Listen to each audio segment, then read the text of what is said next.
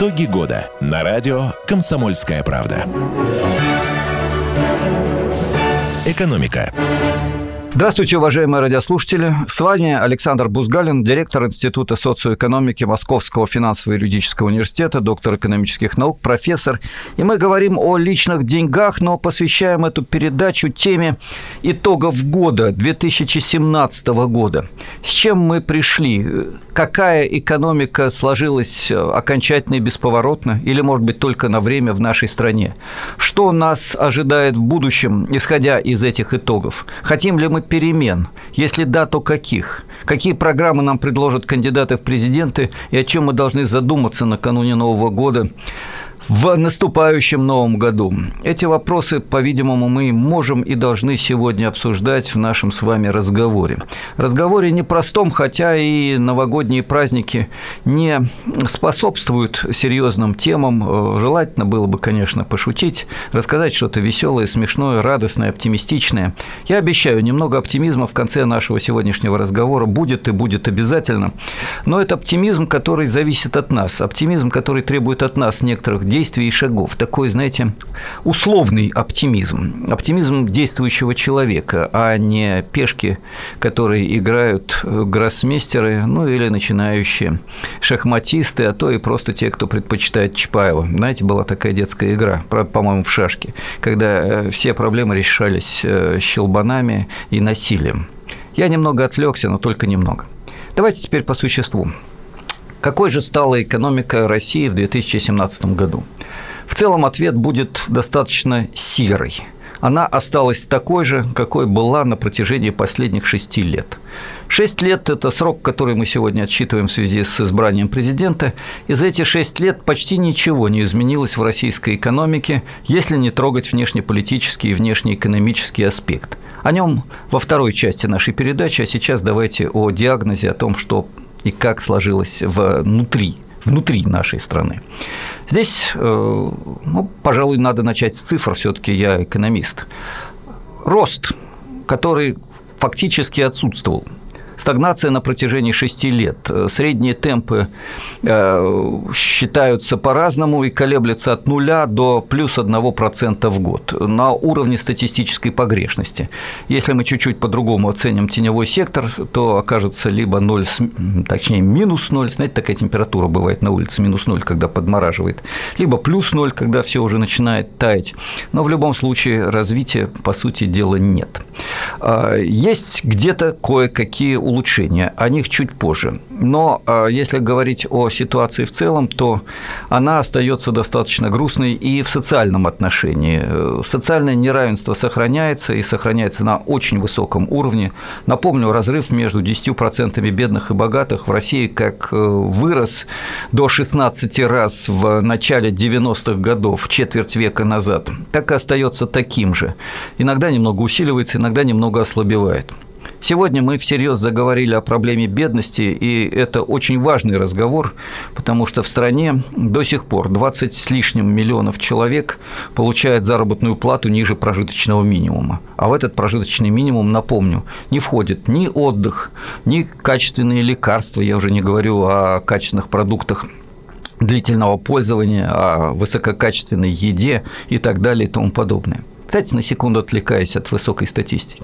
У нас иногда сравнивают э, наши доходы с доходами Запада по паритету покупательной способности, и все получается не так уж плохо. Э, считая по паритету покупательной способности, мы в России получаем в среднем тысячу, а то и больше тысячи долларов в месяц на человека.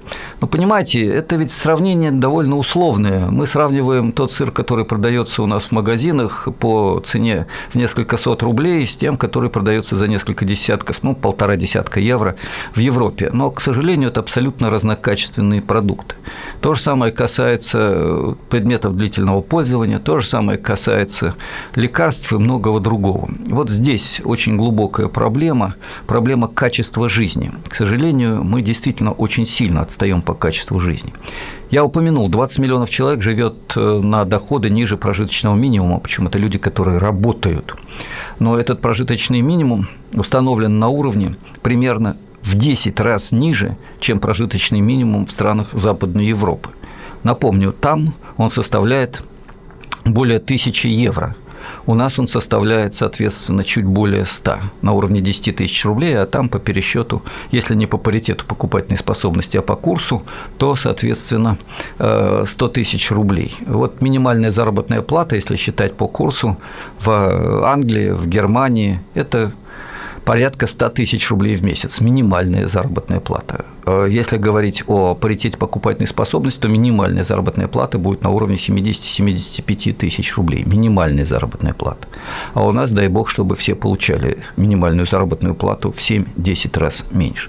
Можно, конечно, считать, что наша страна намного беднее, но наша страна беднее в 3-4 раза, а не в 10 раз – Почему же тогда такой низкий уровень доходов у беднейшей части населения? На этот вопрос мы еще ответим, а сейчас несколько слов об итогах года и о той ситуации, которая сложилась. Ну, если мы посмотрим на э, в целом реальные доходы, то, к сожалению, они тоже не растут, временами снижаясь, временами чуть-чуть повышаясь. Э, снижение инфляции – это очень хороший результат, о нем несколько слов чуть позже. Э, но для граждан чувствительны прежде всего вот эти вопросы. Минимальная и средняя заработная плата, доходы, реальные доходы и многие другие параметры. Тоже касается и многих вопросов реализации э, интенций, обещаний – роста заработной платы для бюджетников, прежде всего в сфере образования и здравоохранения. Эти проблемы формально, наверное, будут решены. Во всяком случае, мы ожидаем, что накануне президентских выборов придут красивые отчеты о том, что все хорошо. И действительно, в среднем эти проблемы, проблемы повышения заработной платы для ученых, для преподавателей, для врачей и медицинских работников будут решены, но решены будут в ряде случаев очень жесткими, если не сказать жестокими способами. Перевод человека на полставки позволяет повысить два раза заработную плату. Ну, как бы повысить? Человек получал 20-30 тысяч рублей, и он и дальше будет получать 20-30 тысяч рублей. Но раньше он работал на полную ставку, а сейчас на полставки. Следовательно, реальная ставка, то есть наоборот, нереальная ставка, извините, такая виртуальная ставка, будет составлять уже не 20-30, а 40-60 тысяч рублей. Вот и повысили заработную плату. А если перевести на четверть ставки, на еще что-нибудь в таком же духе, то совсем хороший результаты нас ожидают в стране. Э, несколько слов о э, натуральных показателях. Э, к сожалению, ситуация здесь тоже не самая лучшая, потому что развитие наблюдается только в некоторых отдельных секторах экономики. И вот об этом развитии, об этом позитиве я скажу в оставшиеся две минуты. Ну, прежде всего, есть рост в оборонно-промышленном комплексе или военно-промышленном комплексе, в том числе рост производства на экспорт, мы продаем оружие. Это амбивалентная, противоречивая штука, но тем не менее здесь есть результаты. До недавнего времени росла продукция производства в сельском хозяйстве, и это весьма позитивный результат. Кстати, как ни странно, это результат санкций, благодаря которым, не было бы счастья, несчастья, помогло государству стало более активно поддерживать аграрную сферу и производителей, отечественных производителей аграрной техники. Здесь у нас есть позитивные результаты. Есть рост инвестиций в последнем году, но главным образом за счет крупных проектов, проектов, которые осуществляют госкорпорации типа «Газпрома», строительные проекты некоторые, э, на что они тратят деньги, это второй вопрос. И такие амбициозные стратегические проекты, связанные с подготовкой к чемпионату мира по футболу, ну, здесь тоже, правда, есть проблемы с «Зенит-ареной» и etc., и строительством моста, который должен связать материковую Россию и Крым. Э, вот здесь есть большой рост инвестиций, за счет этих инвестиций э, средняя цифра получается положительной, хотя в большинстве отраслей машиностроения, высоких технологиях и так далее инвестиционного бума отнюдь не наблюдается. Вот такая стагнационная картина.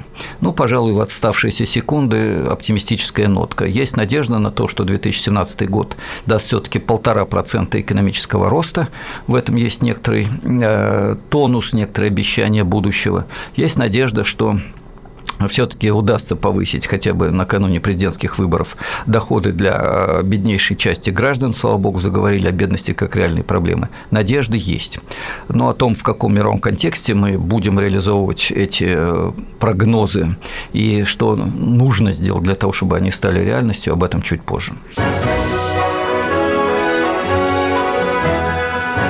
Итоги года на радио «Комсомольская правда».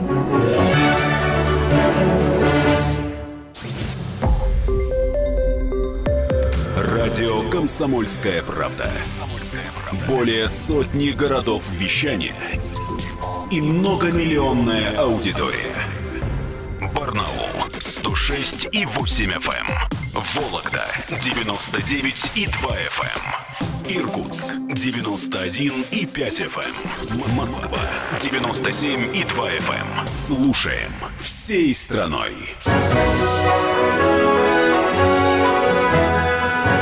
Итоги года на радио «Комсомольская правда». Экономика. Мы продолжаем наш эфир, уважаемые радиослушатели. Э, наша передача посвящена итогам года. Новогодние праздники – это время обещаний, красивых э, слов, э, поздравлений, надежд, оптимизма.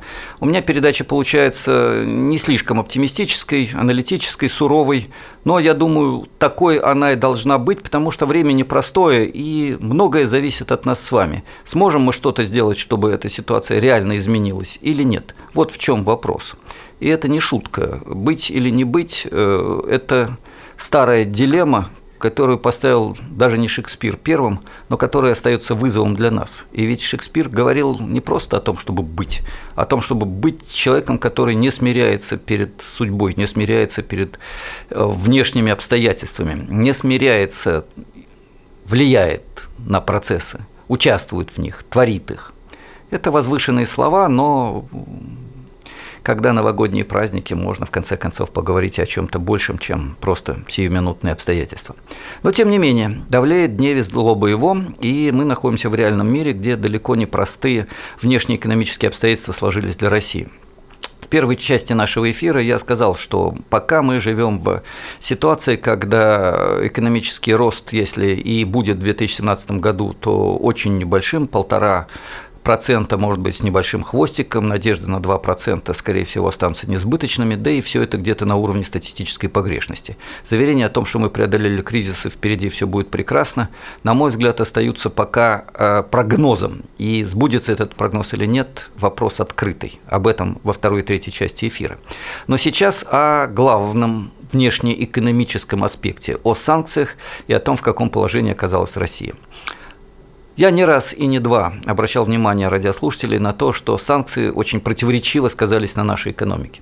Да, возникли большие проблемы. Мы не можем свободно покупать многие виды оборудования, в том числе для нашей нефтянки, для газовой отрасли, то есть для сырьевых отраслей. Да, у нас есть проблемы с э, приобретением за рубежом современных технологий. Да, у нас возникли ограничения по получению взаймы денежек э, за рубежом.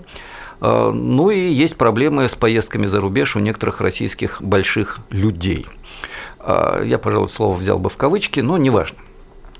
Проблемы есть. Почему они есть? Они есть не только потому, что Крым наш, и потому что Россия позволила себе поступить так, как хотели жители этого полуострова. И не только потому, что мы прямо или косвенно поддерживаем тех людей, которые хотят отстоять свое право жить, как они считают нужным в Донбассе. Не только поэтому. Проблема есть в значительной степени потому, что наша экономика к моменту, когда мы стали принимать независимые геополитические, внешнеполитические решения, оказалась недостаточно сильной, недостаточно самостоятельной, недостаточно развитой для того, чтобы позволить себе такие внешнеполитические демарши. Выяснилось, что мы зависим на 80-90% от современного оборудования в большинстве передовых отраслей нашей экономики. Выяснилось, что даже в сельском хозяйстве у нас огромная зависимость от поставок всего. Техники, удобрений, э, в зависимости от внешних не наших корпораций, которые продают на нашей территории как бы нашу продукцию, во всяком случае на наших полях выращенную продукцию. Зависимость по финансовым э, проблемам, э, возможностям получения кредитов, это все вдруг выяснилось. Ну, вдруг, конечно же, это преувеличение, об этом все знали. Знали, но не делали. В этом основная проблема. Проблема в том, что с тысячи... оговорился, извините. Э, всплывает столетие Первой мировой войны. С 2014 года очень мало удалось сделать по пути импортозамещения. Э, очень мало не потому, что об этом не говорили, Очень мало не потому, что не понимали, что это необходимо. Очень мало потому, что такие действия требовали решительного перераспределения властных полномочий, ресурсов, доходов и даже собственности от тех, кто контролировал российскую экономику накануне э, санкций, и тех, кто продолжает контролировать эту экономику до сих пор. Речь идет о крупнейших олигархах, э, сращенных с высшей бюрократией, и о том, что им всем надо было бы поделиться властью, собственностью и доходами для того, чтобы сконцентрировать ключевые ресурсы нашей экономики, не безграничные, но реальные ресурсы нашей экономики, на отраслях прорыва. Можно было за эти три года, больше, 14, 15, 16, 17 уже, э, вот Новый год, да, празднуем, э, прошел, можно было за эти э, годы изменить ситуацию. При условии целенаправленного, систематического, программируемого вложения ключевых ресурсов в сферы технологического развития при условии общественно-государственного контроля и прозрачности этих вложений, при условии, что любые нарушения будут пресекаться и пресекаться жестко, а в каких-то случаях и жестоко. Речь идет не о том, что руководитель государственной корпорации дал взятку федеральному министру с разрешения или по сказать, инициативе правоохранительных органов. Ну, это дело сказать, совершенно другого рода. Речь должна идти о том, чтобы любой, кто нецелевым образом расходует государственные средства, перерасходует государственные средства, нес за это ответственность. Ответственность своим личным капиталом и своей личной судьбой, вплоть до заключения в тюрьму, если ты украл деньги у государства. У государства воровать нельзя, как, впрочем, и участник. К сожалению, в должной мере такие шаги сделаны не были. Лишь в оборонном комплексе, о чем я говорил, и в аграрно-промышленном комплексе произошли некоторые изменения. И, кстати, там, где государство включилось достаточно активно в управление производством, я не боюсь этих слов, хотя бы частичное локальное планирование развития, результаты очень приличные. Неплохие результаты в сельском хозяйстве, хорошие результаты в создании ряда новых технологий в военно-промышленном комплексе и связанных с этим отраслях экономики – но в остальном, к сожалению, ситуация не самая лучшая. Есть некоторые результаты в тех отраслях, которые приводят в качестве примера самостоятельного действия бизнеса, речь идет о телекоммуникациях, но они в значительной степени как раз сидят на импортных технологиях, импортном оборудовании, импортных э, в значительной степени э, сращенных с Западом э, финансовых операциях, и здесь поэтому мы можем говорить с большой долей условности о независимом развитии и импортозамещении. Вот, пожалуй, такова ситуация. Что нас ждет в перспективе, э, на эту тему мы поговорим во второй части программы. А сейчас несколько слов о том, что у России могли бы быть и есть э, внешнеэкономические партнеры, с которыми мы можем э, по-другому строить отношения и развивать экономическое сотрудничество, тем паче, что в санкциях они не участвуют. Речь идет о евразийской интеграции, о партнерстве в рамках э, группы стран, которых э, обозначают аббревиатурой БРИКС, Бразилия, Россия, Индия, Китай. Э, естественно, к этому подключается Южноафриканская республика. И вот здесь есть возможности для другой экономической модели взаимодействия – есть возможности для создания пресловутого нового шелкового пути.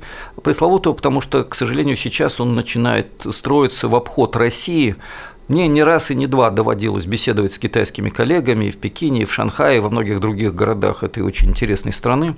И почти все они говорили о том, что партнерство с Россией для них принципиально важно, но это партнерство должно быть стратегическим. Это должны быть программы и соглашения даже не на 5, а на 10 и более лет, с четкими правилами игры, с согласованной системой промышленной политики, когда бизнес знает, вот здесь на 5 лет гарантированы низкие налоги, дешевые кредиты, э, параллельные с частными государственные инвестиции, хотя и высокая ответственность. Вы знаете, что в Китае, если ты воруешь, тебя расстреливают, иногда на стадионе.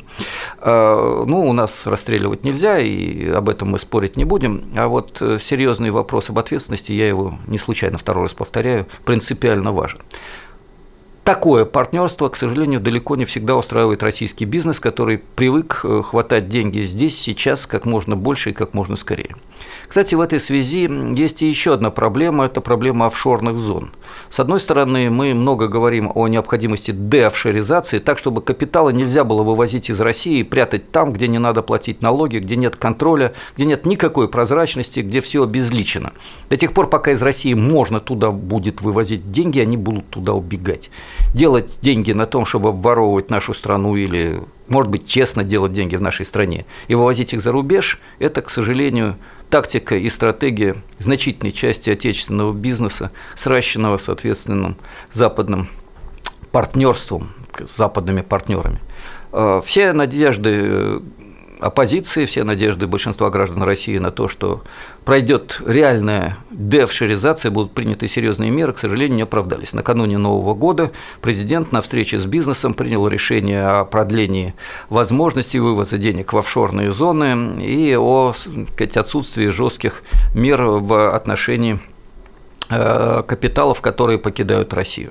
Напомню, объемы за годы нулевые годы, э, годы, прошедшие э, после кризиса 2007-2009 года, за этот период Россию покинул триллион долларов. Если бы эти деньги были вложены в российской экономике, в российскую экономику мы имели бы сейчас совершенно другую промышленность, другое образование, другую науку и не говорили с такой грустью об импортозависимости. Но обо всем этом в следующей части нашей передачи. Итоги года на радио «Комсомольская правда».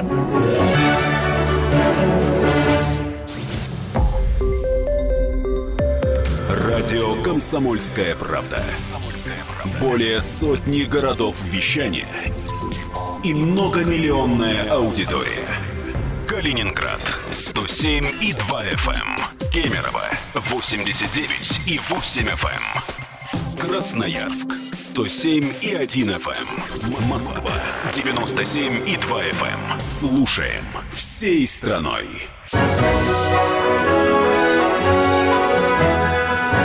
Итоги года на радио «Комсомольская правда». Экономика.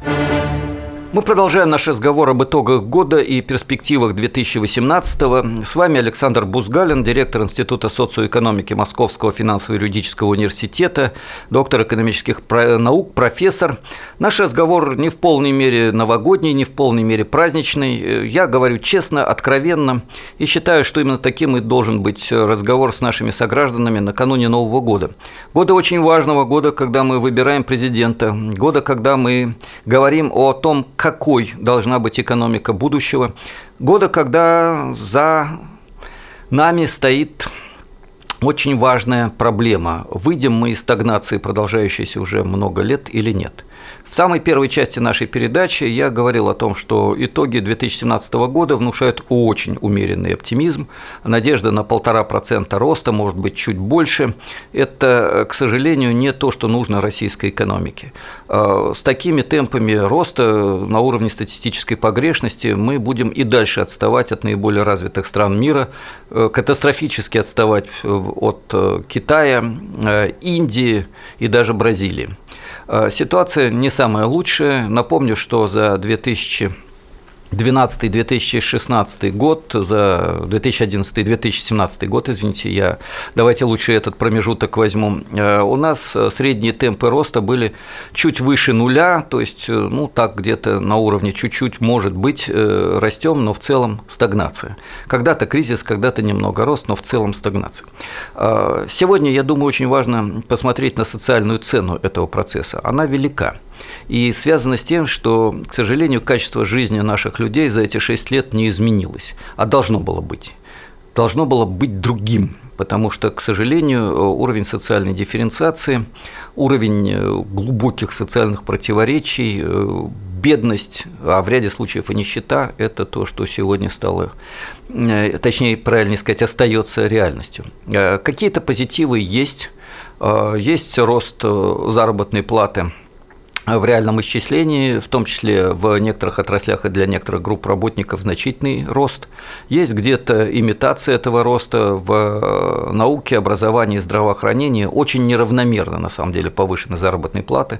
В некоторых регионах, ну, прежде всего, таких как Москва, э, реальные доходы бюджетников выросли, хотя и резко выросла дифференциация в доходах, э, разрыв между реальными доходами руководителей медицинских или образовательных учреждений и рядовыми учителями, врачами, э, медсестрами составляет десятки раз, что совершенно ничем не обосновано.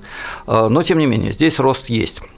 Но есть и снижение э, реальных доходов во многих сферах экономики, во многих депрессионных регионах. Есть проблемы вымирания городов, э, малые моногорода, их уже многие сотни, умирают физически. Это не преувеличение, это просто факт. Вот эти противоречия очень серьезны.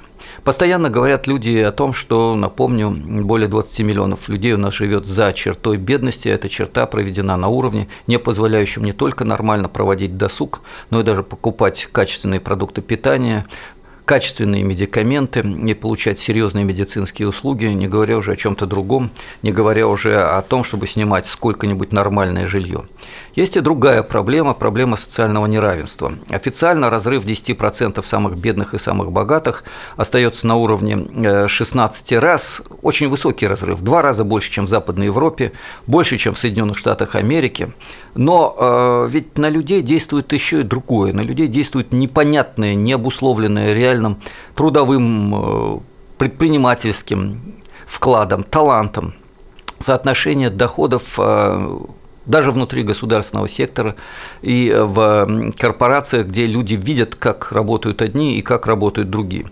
Недавно в «Ведомости» я специально э, вот взял в руки лист бумаги, опубликовали э, информацию о доходах членов Совета директоров корпораций. Э, цифры более чем впечатляющие. 609 миллионов рублей – такой средний доход в год, 609 миллионов рублей в год, а некоторые и миллиард рублей в год получают получают высшие чины э, крупных корпораций. Ну, чтобы мы понимали, что это означает, это более 50 миллионов рублей в месяц. То есть примерно в тысячу, я подчеркиваю, не в 10, не в 100, в тысячу раз больше, чем получают э, работники в хороших корпорациях на хороших местах. 50 тысяч рублей в месяц – это выше, чем средняя заработная плата. Она э, достигает 40 э, тысяч рублей, и то по самым оптимистическим подсчетам. А медианная заработная плата у нас меньше 30 тысяч рублей. Медианная – это когда половина получает больше, а половина меньше. Вот половина людей у нас получает меньше 30 тысяч рублей в месяц. А, в сравнении с этим 50 миллионов рублей в месяц – это впечатляющая цифра.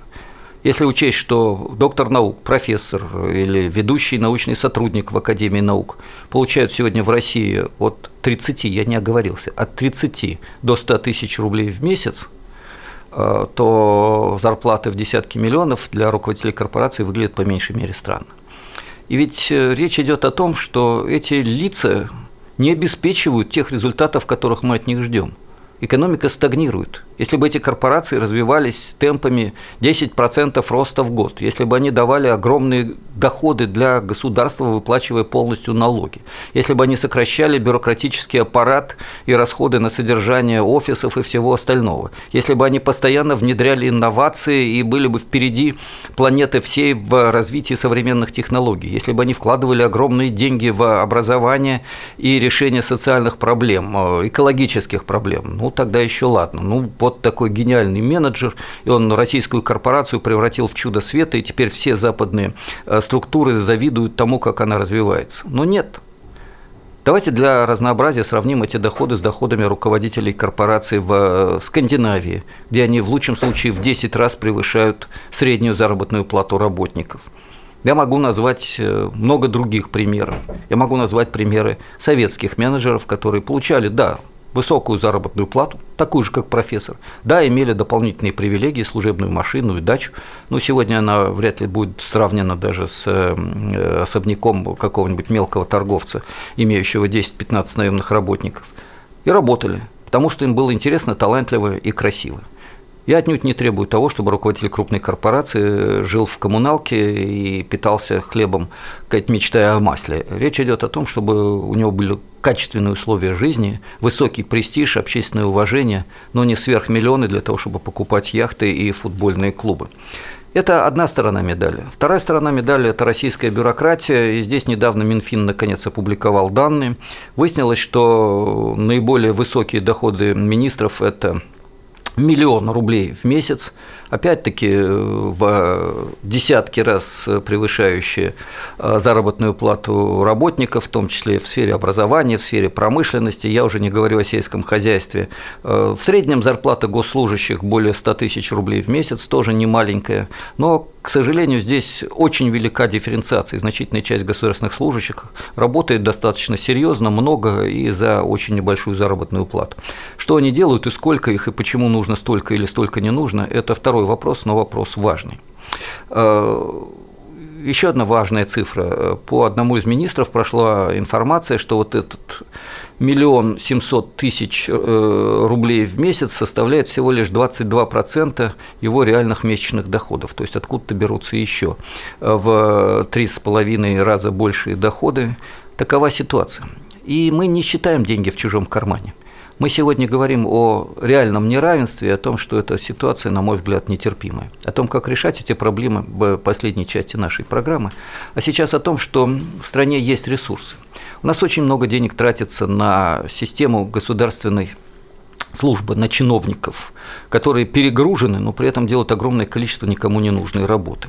У нас огромные деньги тратятся на правоохранительную систему, у нас э, на образование тратится меньше, чем в Европе, а на тюрьмы, полицейских и так далее гораздо больше, чем в Европе. Э, здесь есть довольно жесткая реакция. Чем хуже с образованием, тем больше преступников, тем больше полицейских, тем больше людей в тюрьмах.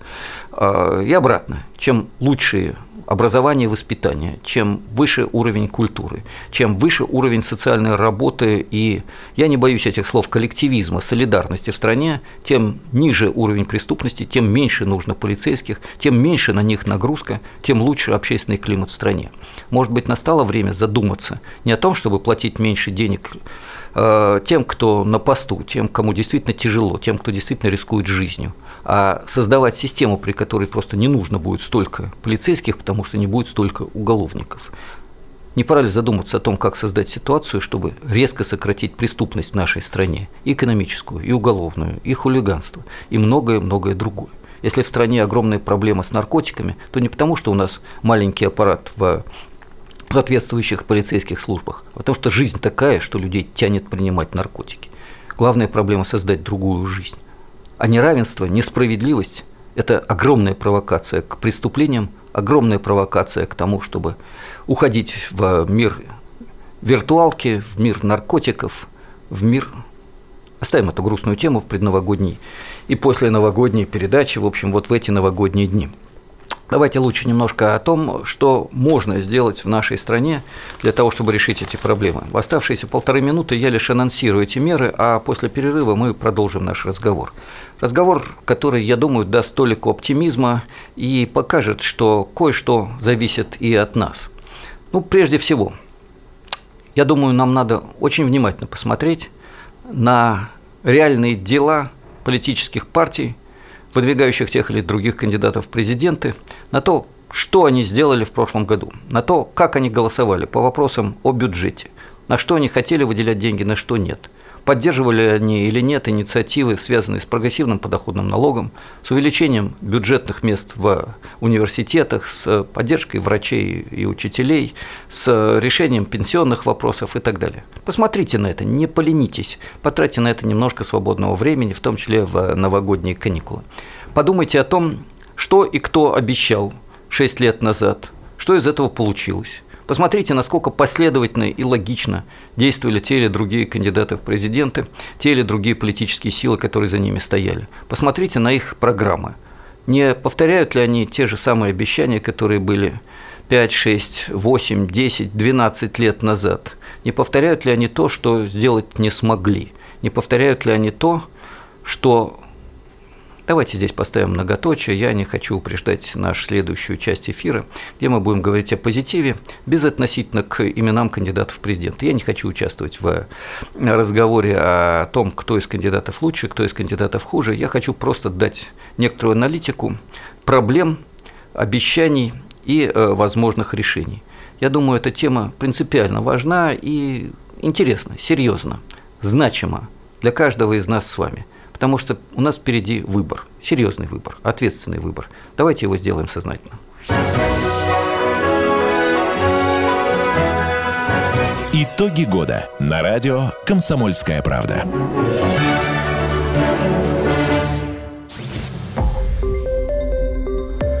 Радио «Комсомольская правда». Более сотни городов вещания и многомиллионная аудитория – Керчь 103 и 6 FM. Эм. Севастополь 107 и 7 FM. Эм. Симферополь 107 и 8 FM. Эм. Москва 97 и 2 FM. Слушаем всей страной.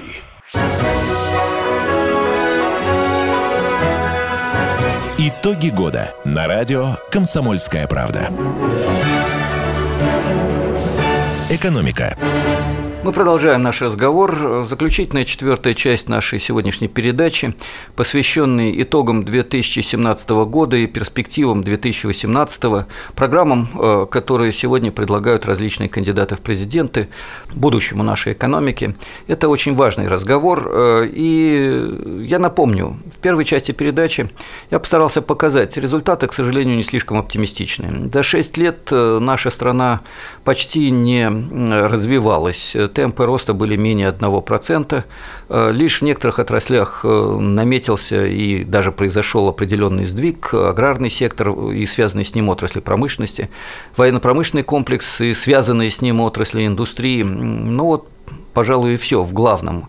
Остальное по частям. Устроим Крымский мост, э, готовимся к чемпионату мира по футболу, ну, далее везде.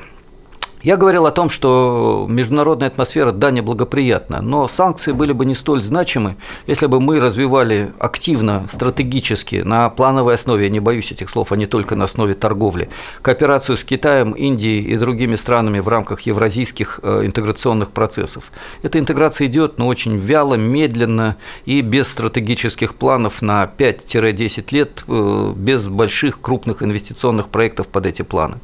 Э, если бы мы всерьез занимались импортозамещением и создавали новые производства, позволяющие нам избавиться от зависимости по всем ключевым параметрам, оборудованию, технологиям, э, научным многим разработкам.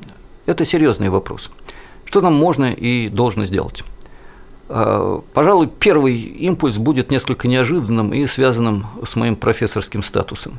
Я думаю, нам очень важно провести серьезную, спокойную дискуссию экспертов, ученых, общественных и политических деятелей, дискуссию открытую, гласную, о том, какие существуют экономические программы, какие почему сдвиги и решения нам необходимы.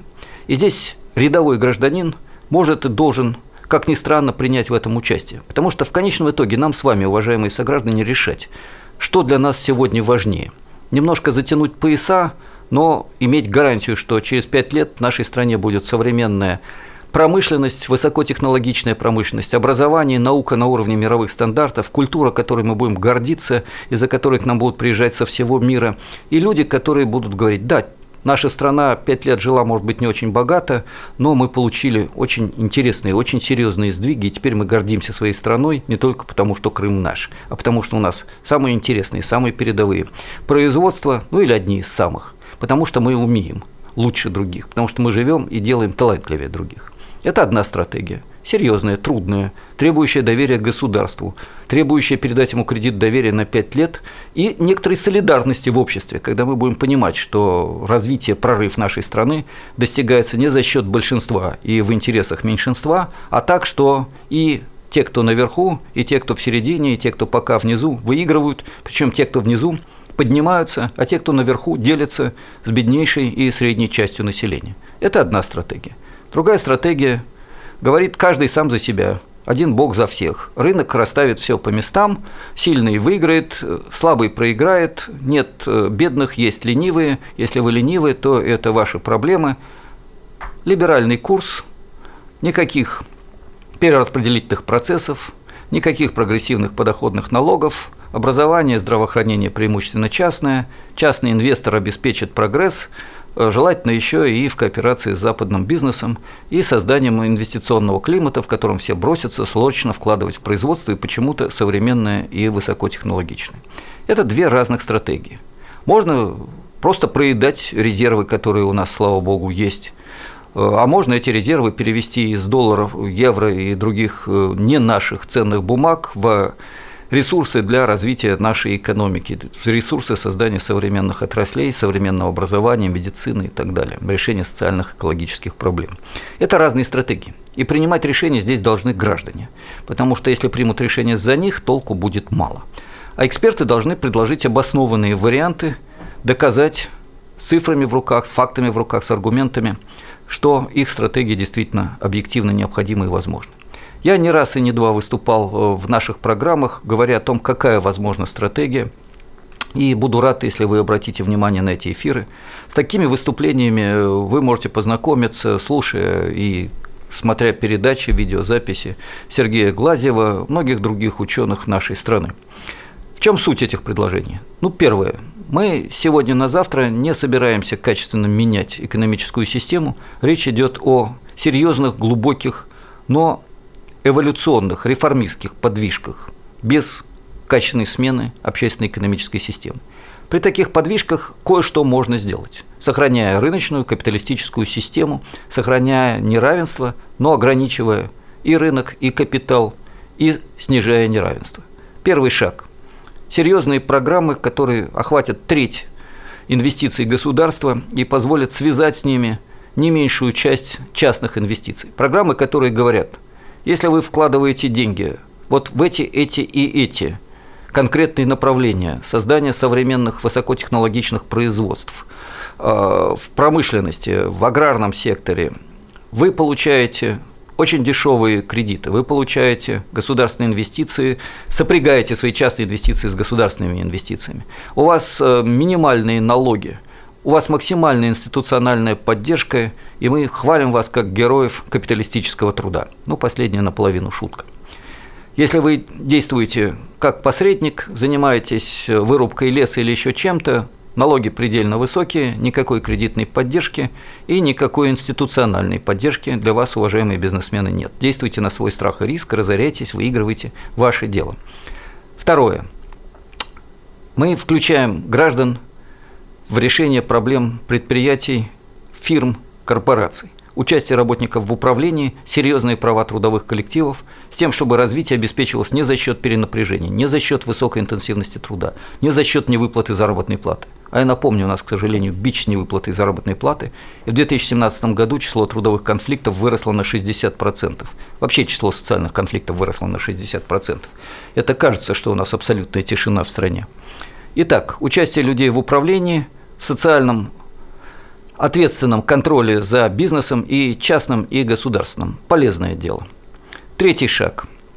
Поддержка коллективных предприятий, поддержка передачи собственности работникам. Есть такие планы передачи собственности работникам, которые повышают хозяйскую мотивацию. Эти планы есть в Европе и реализуются в Соединенных Штатах Америки, они реализуются в странах Азии, они реализуются в Китае. Это международная тенденция, у нас этот сектор в десятки раз меньше, чем в развитых странах и в странах БРИКС. Третий шаг – социальное равенство. Если люди понимают, что за труд праведный, талантливый, содержательный, вы все равно никогда не получите достойного вознаграждения. А те, кто сидит наверху, занимается финансовыми спекуляциями или продает сырьевые ресурсы, получает миллионы и миллиарды, в этих условиях не будет трудовой мотивации, не будет новаторства, не будет настоящего полезного стране предпринимательства. Отсюда известные шаги. Прогрессивный подоходный налог. Получающие миллионы платят в казну 50% от личного неинвестируемого дохода. Тот, кто получает десятки тысяч, не платит ничего. В целом объем налогов увеличивается, нагрузка на основную часть населения снижается. Элементарное введение системы налогообложения аналогичной шведской или австрийской Я специально взял север и юг Европы, чтобы не говорили о нордическом э, менталитете. Элементарное введение такой системы налогов в нашей стране позволит поднять минимальную зарплату в два раза, медианную заработную плату, то, что получает большинство граждан, в полтора раза, но при этом, правда, резко сократится число олигархов, резко сократится число долларовых миллиардеров, и первые места, которые наша страна занимает по количеству этих деятелей, мы потеряем. Но я думаю, это будет не самая страшная потеря для нашего Отечества. Следующий шаг принципиально важен – это качественные изменения системы отношений в образовании, здравоохранении, культуре и науке. Чудовищная смесь коммерциализации с бюрократизацией задавила эту сферу. Конгресс работников образования, науки и культуры, Движение образования для всех, целый ряд других ассоциаций предлагает альтернативные законопроекты, которые передадут школу под контроль учителей, университет под контроль профессоров, госпиталь, поликлинику под контроль врачей и пациентов, которые обеспечат рациональное использование уже существующих средств, а не так, чтобы начальство получало все, работники ничего. Так эти проблемы решить можно. Не менее важные проблемы – это ориентиры роста. Не просто роста, а развития. Повышение человеческого потенциала и солидарное развитие страны. Нашей с вами страны. Той, которая празднует Новый год той, которую мы любим, которой мы гордимся. Но я хочу подчеркнуть, гордость и любовь к своей родине и смирение со всем, что делает ее начальство, это две больших разницы. Давайте любить нашу страну, но если ты любишь, ты критичен, и ты по-настоящему желаешь лучшего самому себе, своим товарищам, своим соседям, своим родным, своим близким, всей стране. Если ты желаешь этого, то подумай, какой должна быть ее экономика – Сделай в новом 2018 году правильный выбор, и тогда, может быть, итоги 2018 года станут совсем другими, гораздо более оптимистичными. До встречи в новом году. Итоги года на радио «Комсомольская правда».